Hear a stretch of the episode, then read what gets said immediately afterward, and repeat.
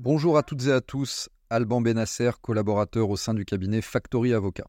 La Coupe du Monde de rugby vient de démarrer et aujourd'hui je vais vous parler de sport, plus particulièrement de droit du sport, sous l'angle de l'embauche des sportifs de haut niveau. Le dispositif dont je vous parlerai aujourd'hui vise plus spécifiquement les sportifs non professionnels.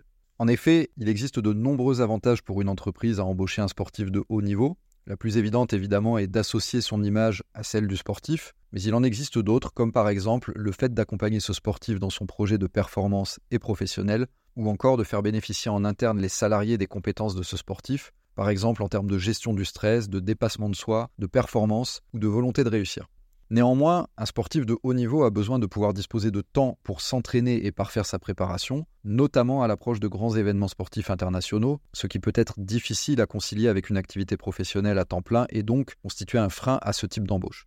C'est la raison pour laquelle le législateur est intervenu et a créé la Convention d'insertion professionnelle, dite CIP, qui est aujourd'hui encadrée par l'article L221.8 du Code du sport. La convention d'insertion professionnelle est destinée aux entreprises du secteur privé. Il existe un dispositif similaire pour le secteur public.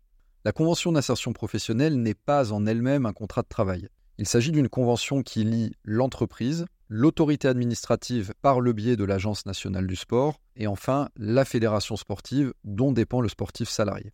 Le sportif en question peut aussi être partie à la convention.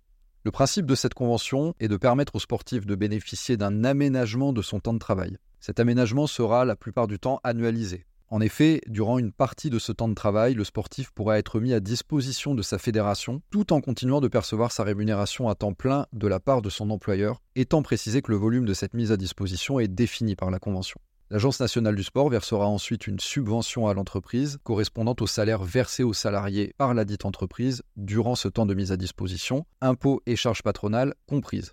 Alors cette convention, vous l'aurez compris, fixe des droits et obligations réciproques. Premièrement, l'entreprise s'engage à rémunérer le sportif de haut niveau à plein temps tout en lui offrant un aménagement du temps de travail. Deuxièmement, l'Agence nationale du sport, pour sa part, s'engage à verser la subvention correspondant au salaire versé aux sportifs salariés durant le temps de mise à disposition, impôts et charges patronales comprises. Et troisièmement, la fédération sportive s'engage à transmettre, le cas échéant par l'intermédiaire du sportif salarié, un calendrier prévisionnel des stages et compétitions validé par le directeur technique national de la fédération, ce qui va permettre à l'entreprise de mettre en place l'aménagement du temps de travail. Les conditions pour bénéficier de ce dispositif sont les suivantes. Tout d'abord, le sportif doit être un sportif de haut niveau au sens de l'article L221.2 du Code du sport, c'est-à-dire qu'il doit être inscrit sur les listes établies par le ministère des Sports et des Jeux olympiques et paralympiques. Ensuite, il doit être identifié comme prioritaire par le directeur technique national de sa fédération sportive et bien sûr, il doit être titulaire d'un contrat de travail qui peut être un CDI ou un CDD.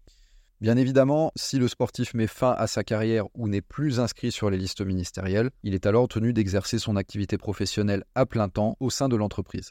Merci pour votre écoute. N'hésitez pas à vous abonner à la page LinkedIn et au podcast du cabinet.